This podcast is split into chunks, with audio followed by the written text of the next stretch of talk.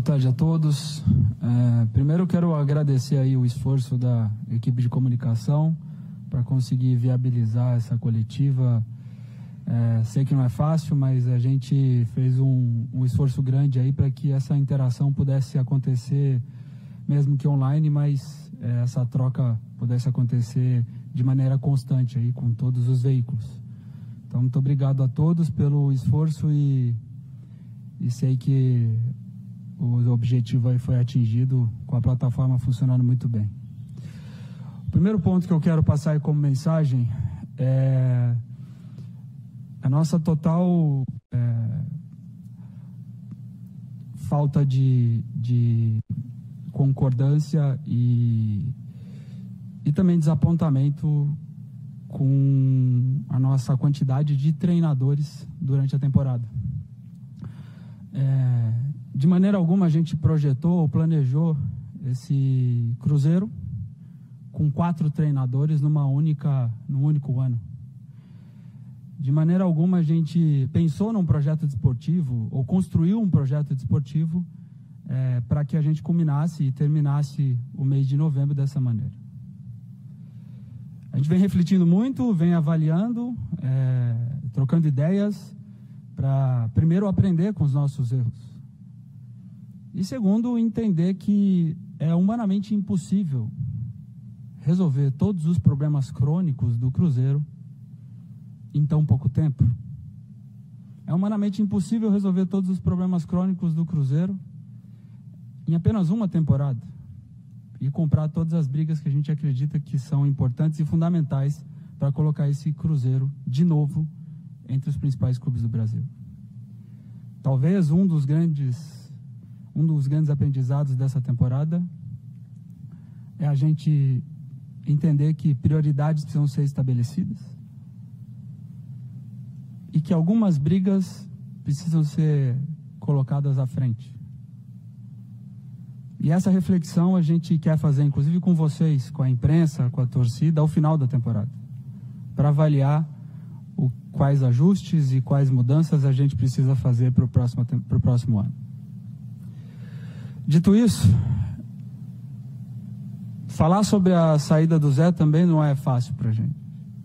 Quando a gente toma a decisão de trazê-lo, olhamos alguns aspectos metodológicos importantes,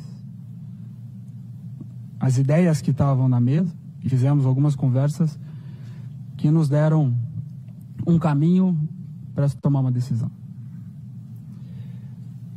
E quando a gente decide trocar, a troca está muito mais atrelada ao comportamento da equipe do que necessariamente é, ao trabalho em si, ao dia a dia do Zé Ricardo e da sua comissão. Tivemos desempenhos que oscilaram, né? bons jogos, jogos em que a gente viu que a equipe estava evoluindo, e outros nem tanto. Mas optamos por agir, agir pelo momento do clube na competição, agir pela nossa insatisfação com relação à postura de jogadores e, e da equipe como um todo, de maneira específica. E agir porque acreditamos que podemos fazer diferente. Temos seis jogos, seis jogos que vão decidir o nosso ano e seis jogos que a gente acredita que, independente do resultado final, uma coisa é necessária e fundamental. Nós vamos enfrentar esses seis jogos com coragem. Nós vamos brigar até o final. E ali no final a gente vai fazer um balanço, vai fazer uma reflexão importante do que foi todo esse ano.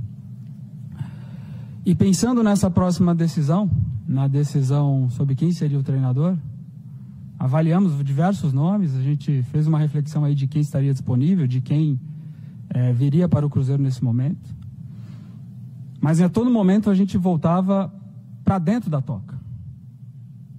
Para a gente estava claro que a solução sempre esteve e estará dentro da toca da raposa. Isso deixou, a gente deixou claro para o nosso elenco. Não adianta a gente criar a expectativa de que vai vir alguém ali de fora para salvar a pátria, para resolver todos os problemas do Cruzeiro. Não é assim que a gente acredita que futebol é feito, inclusive. E a gente dividiu essa reflexão com o Paulo Torre. O dilema e a, e a reflexão sobre quem seria o próximo treinador estava diretamente atrelado ao que a gente queria como comportamento para essa equipe. E mesmo sabendo, e ele nos, nos disse isso mais de, alguma, mais de uma vez, e reiterou isso na sua chegada, nós fizemos um pedido. E fizemos um processo de convencimento, de troca de ideias sobre toda essa decisão que precisa ser tomada sobre o próximo comandante.